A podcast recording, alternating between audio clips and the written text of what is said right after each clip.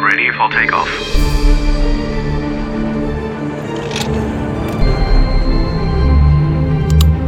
Luftraum, der Luftfahrt-Podcast mit Christopher Scheffelmeier. Hallo und schön, dass ihr dabei seid. Folge Nummer 9 heute und auch die kommt aus dem Norden Deutschlands, vom Hamburger Flughafen, dem größten Flughafen in Norddeutschland. Und da hatte ich die Möglichkeit, einen Ramp-Agent zu begleiten. Das sind die Frauen und Männer, die bei der Abfertigung eines Flugzeuges die Verantwortung tragen und da alles organisieren müssen am Gate.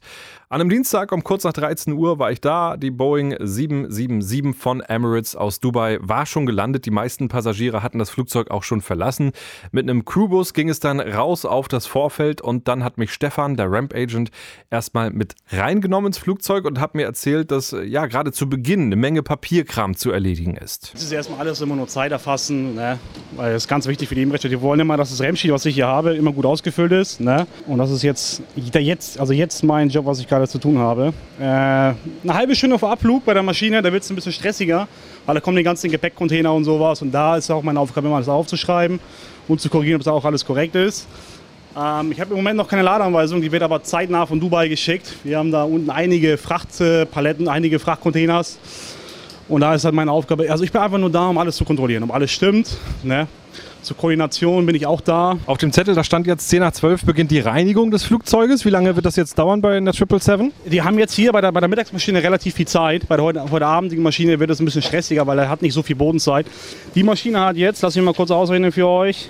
Eins, zwei, ja, gute zweieinhalb Stunden Bodenzeit. Da hat, da hat das Cleaning auch ein bisschen mehr Zeit. Aber sonst beim 380er heute Abend haben sie Maximum 30 bis 40 Minuten. Also da müssen sie wirklich Gas geben. Hier ist es in diesem Fall unwichtig, weil die Maschine ist auch relativ früh da und haben sie auch relativ viel Zeit fürs Cleaning. Aber es ist richtiges Gewusel jetzt hier an Bord. Wenn ich so nach hinten reingucke in die Kabine, ganz viele Menschen. Ja, deshalb würde ich das Cleaning aber noch nicht stören, versuchen, denen aus dem Weg zu gehen, weil wirklich, die haben ihre Aufgaben, was sie machen, was sie erledigen müssen in dieser vorgegebenen Zeit. Deshalb einfach nur gucken und äh, nichts anfassen. Deine Aufgabe jetzt hier drin, außer äh, wichtig zu gucken? Ja, ich habe ja so ein Papier für die Crew. Ich habe auch die Flugpläne hier. Die Flugpläne gebe ich erst dann ab, wenn ich auch äh, die Ladeanweisung habe, weil ich da auch die Not auch mit abgeben muss. Weil da muss ich nicht zweimal hoch und, hoch und runter laufen. Ne? Das ist für mich dann viel einfacher. Dadurch, dass die Maschine so früh da ist und die Crew auch erst eine Stunde, Stunde 20 vor Abflug kommt, passt mir das sehr gut. In diesem Fall warte ich nur noch auf die Kollegin, dass sie mir einen Anruf gibt und dann besteht, dass die Ladeanweisung da ist. Wir haben schon gesehen, von Emirates sind eben auch Techniker jetzt hier äh, am Flugzeug unterwegs. Ja. Was schauen die sich an? Wir schauen sich das gesamte Flugzeug an, ähm, ob irgendwelche Beschädigungen da sind. Die gucken in das Tech-Log-Buch, was, was die Kollegen aufgeschrieben haben von der Crew zum Beispiel. Da stehen zum Beispiel Beschädigungen am Flugzeug oder Sitz oder irgendwas. Und das ist halt die Aufgabe von den Technikern, alles zu kontrollieren, dass das Flugzeug auch flugbereit ist und auch wieder nach Dubai fliegen kann. Wie sehen die Flugzeuge so im Vergleich aus, wenn die so äh, aus Dubai kommen? Wie äh, schmutzig haben die Passagiere das Flugzeug gemacht? Ja, das herrscht immer, das ist eine gute Frage. Es kommt immer davon an, wie viele Kinder dabei waren oder wie viele, in diesem Fall nur Kinder. Aber das sehe ich ja meine Zahl nicht. Ich habe nur eine Gesamtanzahl der Passagiere, die reinkommen. Kinder kann ich, kann ich so nicht sehen. Aber wenn, kind, wenn die Kinder dabei sind, auch viele Kinder dabei, dann kannst du davon ausgehen, dass die Maschine nicht ganz so sauber hinterlassen worden ist. Okay, jetzt habe ich einen Anruf von meiner Kollegin bekommen. Ich gehe mal davon aus, dass die Ladeanweisung jetzt da ist. Ich gehe mal kurz mal nachfragen. Na, Nikola, hier Stefan. Du hast einen Ladeplan. Hast du, sag mal, Estimate so schon mal durch. 221.1. Ja, Gut, dann komme ich jetzt rein und hole den Ladeplan ab, ja? Ja, da war Stefan dann erstmal kurz verschwunden, erst nochmal rein ins Terminal und ich bin dafür ins Cockpit gegangen. Da war ein Techniker gerade im Einsatz, Danny, junger Mann aus den Niederlanden, von dem ich natürlich wissen wollte, was macht er da?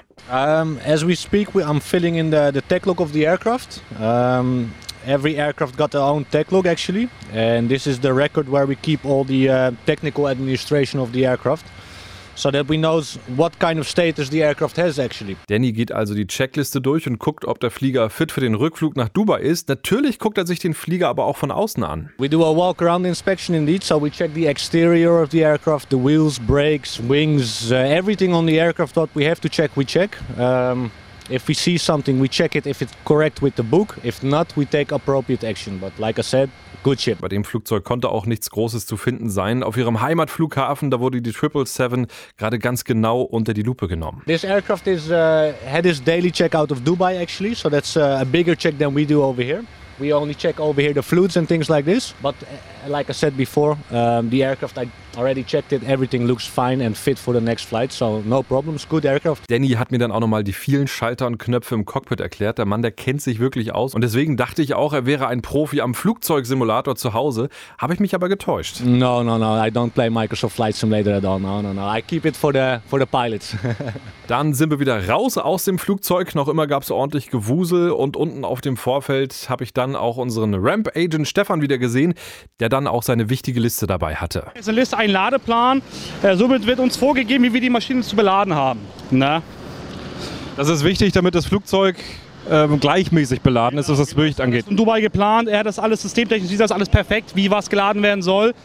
Und äh, wir haben hier so ein, so ein äh, Center of Gravity. Ne? Das ist das, das ist halt die Trimmung der Maschine. Ne? Und äh, das Flugzeug muss mit der gesamten Beladung, mit dem gesamten Sprit in diesem Fenster drin sein. Denn so ist er nur, nur abflugfähig. Ne? Genau. Speziell ist, ich, ich war eben gerade oben, habe die Flugpläne abgegeben. Und äh, deshalb habe ich, die, ich hab die Flugpläne etwas später abgegeben, weil ich den Notdruck noch nicht ausgefüllt habe. Die Notdruck ist Notification to Airman, nee, Notification to the Cockpit. Das ist eine spezielle Ladeinformation für den Kapitän, damit er weiß, welche Gefahrguts in seinem Flugzeug eingeladen sind. Wird immer von mir unterschrieben, weil ich jetzt, weil wir gleich die Fracht checken. Ne? Und äh, ja, deshalb war ich hier oben, deshalb muss ich nochmal reinfahren, Ladeplan holen, weil ohne den Ladeplan kannst du die Notdoc nicht unterschreiben, weil du musst wissen, welche Position der geladen ist. Speziell bei diesem Flugzeug, was ist da an Ladung äh, mit dabei heute? Wir haben sehr viel Fracht dabei, wir haben Trockeneis dabei, wir haben ein flammbares äh, Liquid dabei, wir haben nicht komprimiertes Gas dabei, wir haben auch verschiedene gefährliche Stoffe. Das können wir uns euch alles nochmal angucken weil die sind ja auch sehr gut beschriftet. Jetzt muss ich ja fragen, wer von den fünf Leuten hier die Ladeanweisung haben will. Also fünf Leute sind das, die jetzt dabei sind, das Flugzeug zu be- und entladen. Jetzt haben wir noch die Frühschicht dabei. Im Winterflugplan ist es so, dass die Frühschicht äh, von Groundstars, die für die Beladung zuständig ist, die Maschine leer macht und die Spätschicht die Maschine zulädt. Ne? Aber ich gebe dir schon mal die Ladeanweisung, weil da könnten die schon mal die Fracht einladen und äh, die Spätschicht dann das restliche Gepäck, was noch kommt. Da hinten sehen wir jetzt gerade schon, da kommt Gate Gourmet vorgefahren. Die bringen jetzt das Catering. Genau. Das Catering kommt immer bei der Mittagsbücher etwas später, weil dann gibt es keine, keine Duselei im Flieger selber mit dem ganzen Cleaning. Ne? Deshalb kommen die immer später. Äh, heute Abend beim 380er wird das so sein, da wird alles auf einmal kommen. Das heißt Cleaning und Catering und da wird es oben Gewuse geben. Das könnt ihr euch nicht vorstellen. Wer hat jetzt das Essen bestellt für die Maschine? Wer hat äh, Bescheid gesagt, wie viele Flaschen Wasser, wie viele Flaschen Wein es heute geben soll? Das macht die Emirates selber. Emirates bestellt. Wir haben ja eine Maschine, haben wir ja ähm, sogenannte Klassen, Business, First, Economy. Ne? Und da steht, die, die haben dann auch anhand der Buchungsklassen, in diesem Fall drei, zwei, also drei First-Gäste, 22 Business und anhand diesen Zahlen wird dann äh, das Catering bestellt. Also ihr müsst aber bedenken, unnötiges Catering ist immer, sagen wir mal, ein Gewicht in der Maschine, was du gar nicht brauchst. Ne? Und in diesem Fall machen wir das, also ist es so, dass es so wenig Gewicht wie möglich in die Maschine kommt und halt nur das, was du auch wirklich brauchst. So, jetzt meine Aufgabe ist es, da vorne seht ihr die Frachtpaletten. Da gehen wir jetzt hin und da überprüfen wir jetzt äh, die Nummer von der Palette und das Gewicht, was äh, manifestiert worden ist. Bei den Gefahrgutpaletten ist es immer ganz wichtig, dass du da nochmal gucken musst, ob die Netze, die, die ihr da vorne seht, auch wirklich gut verzurrt sind. Weil wenn du Gefahrgut hast und sagen wir mal, Netz ist lose, könnte da was rein theoretisch rausfliegen und das wäre dann äh, nicht gut. Das ist wirklich so eine richtige Schlange, die hier aufgetürmt ist. Viele Wagen mit Paletten obendrauf. Also das ist schon beachtlich, was in so eine 777 reingeht. Ja, oh ja, das stimmt. 777 700, ein langes Flugzeug. Beim 380 heute Abend ist es, da werden wir nicht so viel Fracht mitnehmen können, weil das Flugzeug einfach nicht dafür ausgelastet ist. Deshalb eignet sich 777 ganz gut, weil da kannst du wirklich sehr, sehr viel Fracht mitnehmen. Im 380er heute Abend, da kannst du sehr viel Gepäck mitnehmen. Was natürlich auch vom Vorteil ist, wenn du jetzt mal zum Beispiel 500 gebuchte Gäste hast, kriegst du auch so einiges an Gepäck. Ne? Deshalb, äh, das Einzige, was wir da mitnehmen können, sind fünf oder sechs Paletten Fracht. Hier ist es natürlich anders. Mit 13 haben wir jetzt und damit arbeiten wir jetzt. Also Fracht spielt auch hier in Hamburg eine Rolle. Es ist nicht nur in München und in äh, Frankfurt. Überall. Auf jedem Flughafen spielt, spielt Fracht eine Rolle. Genau. Ich schaue mir diese Nummer hier an, die Palettennummer 75406. Gucke mir an, wo sie auf der Ladeanweisung drauf ist. Dieses Fall ist sie hier. Die Nummer stimmt schon mal. Also jetzt mache ich hier einmal um die Palette rum und überprüfe das hier so, indem ich hier ein bisschen dran ziehe. Sollte das gut fest sein, dann ist es okay. Und jetzt checke ich nochmal das Gewicht, ob das passt. 1110, 1110, das passt auch. Und das mache ich jetzt 13 Mal. So, lieber Stefan, alle 13 Paletten sind gecheckt. Das heißt, die gehen jetzt gleich rein ins Flugzeug.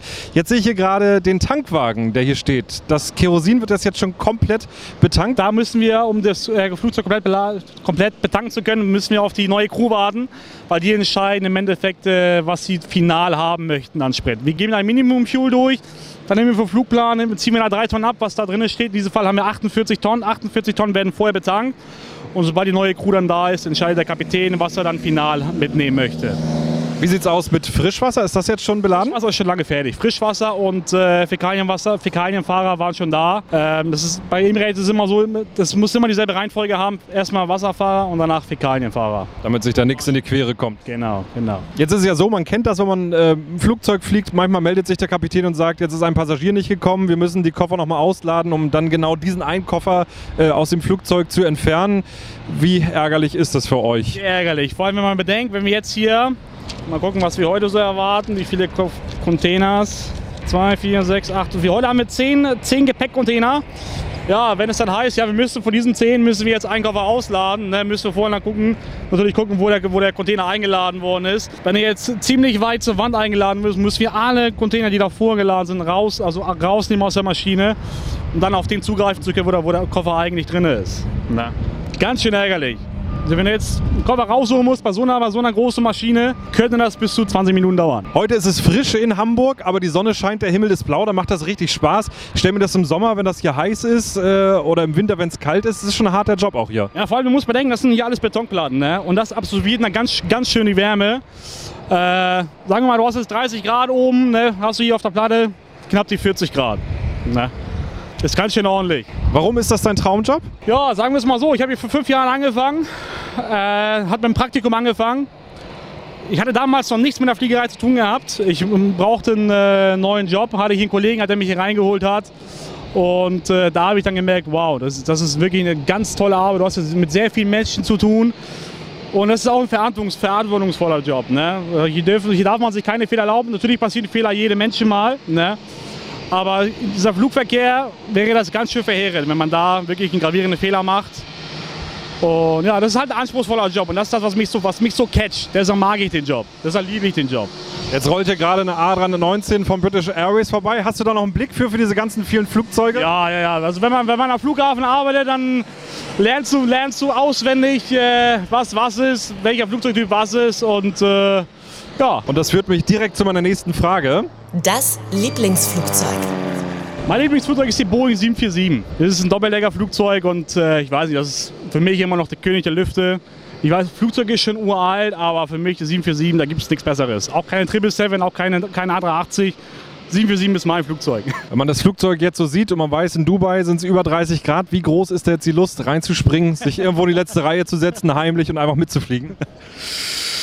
Ja, natürlich sehr groß, ne? aber du, hast, du darfst nicht vergessen, ähm, sollte, sollte das irgendjemand mal tun, hat er ein gewaltiges Problem, weil er da nicht so reinkommt. Dann bedanke ich mich für die spannenden Einblicke hier äh, auf dem Hamburger Flughafen. Du hast jetzt noch ein bisschen was zu tun, deswegen lasse ich dich jetzt einfach mal in Ruhe arbeiten. Ja, danke. Eine Stunde war es dann noch bis zum Abflug und pünktlich ist EK60 dann in Richtung Dubai gestartet. Ramp Agent mit Sicherheit kein langweiliger Job. Bilder von meinem Besuch am Hamburger Flughafen, äh, wie immer bei Facebook und Instagram, auch da findet ihr Luftraum und ansonsten gilt auch wie immer fleißig teilen, kommentieren, äh, abonnieren sowieso. Danke fürs Hören und bis zum nächsten Mal. Luftraum, der Luftfahrt-Podcast mit Christopher Scheffelmeier. Parking Brake Set.